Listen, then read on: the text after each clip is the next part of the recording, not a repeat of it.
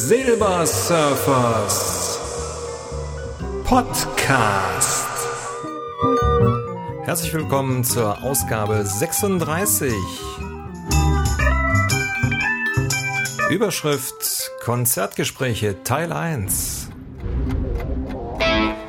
Ja, hallo und schön, dass ihr mich wieder gedownloadet habt und mir und meinen Gästen heute ein wenig zuhören wollt. Ja, Konzertgespräche, was hat der Surfer sich da wieder ausgedacht? Aufhänger war eigentlich mein, meine eigene Folge Nummer 35 mit den Erinnerungen an mein erstes Konzert. Und da das eigentlich so eine emotionale Sache gewesen ist und äh, mit vielen Erinnerungen behaftet ist und so ganz individuell habe ich mir gedacht, es wäre doch ganz interessant, einfach sich da mal Gäste zu holen und die mal erzählen zu lassen, äh, wie das denn damals so war. So, und dann habe ich mir so einen kleinen Fragenkatalog ausgearbeitet und äh, ja, und habe dann mal gefragt, ja, wer möchte denn mal? Und da habe ich dann, Gott sei Dank, einige Bewerber, die dann ganz frei von der Leber weg dann ihre ersten äh, Konzerte mir erzählt haben. Und ich denke mal, das wird eine ganz schöne Reihe, emotional mit vielen ganz persönlichen Eindrücken. Und äh, das Schöne an der Sache ist, das geht dann also auch durch alle Musikrichtungen, durch alle äh, Arten von Konzerten und ist halt sehr emotional. Und das ist, glaube ich, eine Sache, die ja schön ist. Ja, und dann denke ich mal, dann fangen wir direkt an mit Folge 1. Hören wir mal rein. So, ich habe äh, per Skype dich verbunden mit dem Fernschreiber, der so nett war, der Erste zu sein, der mir die paar Fragen zu dem ersten Konzert beantworten will. Erstmal vielen Dank dafür. Gerne doch, hallo. Hallo. Ja, was war denn dein erstes Konzert und äh, äh, warum bist du hingegangen? Also das erste, wo ich mich wirklich bewusst daran erinnern kann und ich glaube damit auch, dass es mein erstes Konzert, von dem man wirklich, das ich auch als Konzerterlebnis hatte, war das sogenannte Cool Rockin' Festival am 16.08.2003 in Güstrow. Äh, Güstrow ist hier so eine, naja, bisschen größere Stadt hier in Mecklenburg-Vorpommern. Und äh, ich bin da hingegangen, weil ich eine von den Bands total klasse fand zu der Zeit und sie immer noch ganz gut finde, Vorlin nämlich. Und weil es eben was war, was in unserer Nähe war, also von mir zu Hause nur eine Stunde Autofahrt entfernt und so hat sich das angeboten. Okay. Äh, was hat dich denn da besonders beeindruckt, was dir so also auch heute noch im Kopf ist, wo du sagst, das vergesse ich so schnell nicht? Ähm, also es war, wie gesagt, mein, mein erstes Festival dann direkt auch. Wobei man, also wenn ich das mit den Festivals, die ich dann im Laufe der Zeit ent, ent, erlebt habe, vergleiche, natürlich schon ein Unterschied ist, ob da nun 200 Leute, so wie eben bei diesem Festival waren, oder ob es dann wirklich 40.000 wie bei größeren Festivals waren oder noch mehr. Ähm, was mich aber besonders beeindruckt hat, war einfach dieses Gefühl, ja, da vorne steht eine Band auf der Bühne, die du total großartig findest. Du bist mit einem guten Kumpel da und kannst einfach total gut dazu abgehen und äh, dich wirklich, du, du, praktisch deinen Gefühlen, dein, dein, der Musik freien Lauf lassen. Das war ziemlich geil. Mhm. Ja, die meisten Fragen hast du jetzt witzigerweise schon direkt äh, mit beantwortet. Oh, ähm, okay. das, heißt, das heißt also, du bist äh, dann auch weiterhin zu Konzerten gegangen und auch von mhm. demselben Künstler nochmal? Ja, also wie gesagt, äh, vielleicht noch ganz kurz, wenn du magst, ein ja. bisschen was, also zu dem Festival, das war halt äh, einige Bands, wie ich, also an die ich mich teilweise auch nicht mehr erinnere. Also das waren Bands wie SPNX, die man teilweise noch kennt oder kannte von diesem Ich will in die Bravo-Song. Mhm.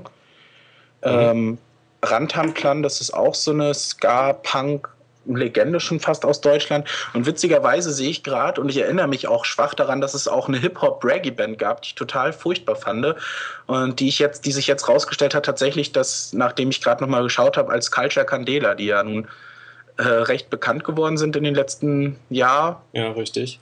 Äh, die habe ich also dann auch schon live gesehen. Und worüber ich mich im Nachhinein ziemlich ärgere, als, als Headliner sozusagen traten Knockator auf. Ah. Und äh, die sind ja immer für eine riesengroßartige Show zu haben. Und wir sind dann leider ähm, zum, oder was heißt leider, aber wir sind dann zum, zum Merchandise-Stand von der Band von Vorlin, wo wir eigentlich hin wollten, hingegangen und haben mit der Band gesprochen, was auch ziemlich cool war. Aber ähm, man hat dann halt nur so im, im Hintergrund mitbekommen, dass die dann eben Gemüse zerhäckselt haben und aufs Publikum geschossen haben. Äh, vielleicht war ich mit 15 da auch einfach noch zu jung für, aber inzwischen weiß ich, nachdem ich letztes Jahr bei Knockator war, wie großartig die live sind. Ja, klasse. Ja, das ist bestimmt so, so ein Eindruck, den man also auch nicht so schlecht äh, schnell vergisst. Nee, also das war auf jeden Fall mein Konzert-Highlight im letzten Jahr. Knockator auf der Abschiedstour hier im Mau in Rostock live zu sehen. Also mit die, mit, also einfach allein diese Performance auf der Bühne ist so großartig. Die treten da halb nackt auf, zerschlagen wirklich, wie man das von Gerüchten hört, ihre Instrumente, bewerfen das Publikum mit Toast und dafür werden sie mit Geld beworfen. Also ganz herrlich. Herrlich. herrlich. War, war aber, glaube ich, ihre Abschiedstournee, wenn ich das richtig gelesen habe eine ihrer Abschiedstourneen, ja. Aha. Also es, es, war wohl, äh, es war wohl schon öfter die, davon die Rede und ich weiß, dass in diesem Jahr äh, Stumpen, also einer der, der, der Sänger, der Hauptsänger, äh, auch wieder ins Mau kommt, solo wahrscheinlich zum Singen und Lesen und das werde ich mir dann wohl auch angucken. Okay. Äh, aber um, um nochmal kurz auf deine Anfangsfrage zurückzukommen, ja, ich war dann, glaube ich, noch drei oder vier Male wieder bei Vorlin auf Konzerten. Und das Coole ist, dass sich die Band dann auch tatsächlich an mich erinnert hat und dann gemeint hat, als er, also ich weiß, dass eben der Bassist einmal an, an mir vorbeigegangen ist hier im Mau und mir dann auf die Schulter geklopft hat und meinte, schön, dass du auch wieder hier bist. Ja, ist ja klasse. Ja, klasse. das war ein cooles ja. Erlebnis. Also hat dann dieses Konzert dann deinen Musikgeschmack beeinflusst, beziehungsweise bist du denn bei der Stilrichtung geblieben? Äh, das ist eine gute Frage und eine schwierige Frage. Also äh, ich höre die Band schon immer noch mal ganz gerne, aber ich würde sagen, das war ein recht frühes Konzert und man hat den den Geschmack, glaube ich, oder ich habe den Geschmack für mich äh, ein bisschen weiterentwickelt und ein bisschen geschärft. Also ich weiß, dass ich früher viel Ärzte und auch Toten Hosen, was man ja angeblich nicht zusammen hören kann, äh, was ich dann aber durchaus zusammen gehört habe, äh, gehört habe. Und inzwischen höre ich eben habe ich so ein paar andere Bands, die ich dann lieber höre. Und die Ärzte immer noch ganz gerne mal oder so, aber nicht mehr so gerne, wie ich sie früher gehört habe. Oh, okay. Also es ist ein bisschen konkreter geworden. Vielleicht auch, also ich achte, glaube ich, heute noch mehr als schon damals auch darauf, dass mir die Texte ein bisschen gefallen. Und das ist ein wichtiges Kriterium bei mir. Okay, letzte Frage. Mhm. Ähm, was war dein bestes und was war dein enttäuschendstes Konzert? Oh, das ist. Ich hoffe, dass ich, ich spreng deine Zeit nicht. Dann musst du halt das rausschneiden, was du dann raushaben willst. Also das ist ganz schwierig. Es kommt bei Konzerten ja äh, einmal darauf an, das Konzerterlebnis. Ja. Äh, da ist auf jeden Fall Knockator weit vorne, aber auch das Rammstein-Konzert hier in Rostock, äh, 2004, glaube ich, war es, ähm, war da wirklich großartig, weil das halt einfach von der Bühnenshow total genial ist und die wirklich da also man merkt halt, dass man irgendwie 40 oder 50 Euro für die jetzige Tour sogar 70 für, eine, für ein Ticket bezahlt, ja. aber dafür fackeln die dann auch eine Pyroschuhe ab, die sich gewaschen ja, hat. Ich habe die DVD, also ich weiß, was du meinst. Und, und das lohnt sich dann auf jeden Fall. Und da stand ich halt auch vorne, da waren aber wiederum die Leute total scheiße. Also die, da standen wirklich Leute in der ersten Reihe mit verschränkten Armen. Wenn man dann beim Tanzen angestoßen ist, hat man Angst gehabt, dass die äh, einen verprügeln wollen und ja. deshalb auch so angedeutet haben. Und das finde ich ist halt auch immer schade. Ja. Sonst sind Ärztekonzerte auf jeden Fall auch immer live, äh, ne, immer wieder eine Augenweide, weil die halt ganz viel nebenbei labern und komisches Zeug erzählen. Problem bei Ärztekonzerten ist dann eben, dass man da wirklich nicht in den ersten vier, fünf Reihen stehen kann, weil es, also ich weiß nicht, wie, wie das Leute da so vorne überleben, weil das wirklich so ein Gedränge und ich halte sowas eigentlich ganz gerne aus, ähm, aber das ist mir echt zu viel, äh, was da an, an, Gedrücke ist und ansonsten ja. sind eigentlich die meisten Konzerte irgendwie total großartig. Also für mich glaube ich auch ein schönes Erlebnis war dieses Jahr das Immergut Festival.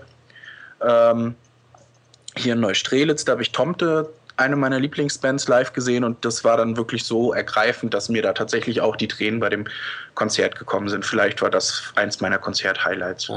Also noch gar keine schlechten äh, Konzerte gesehen?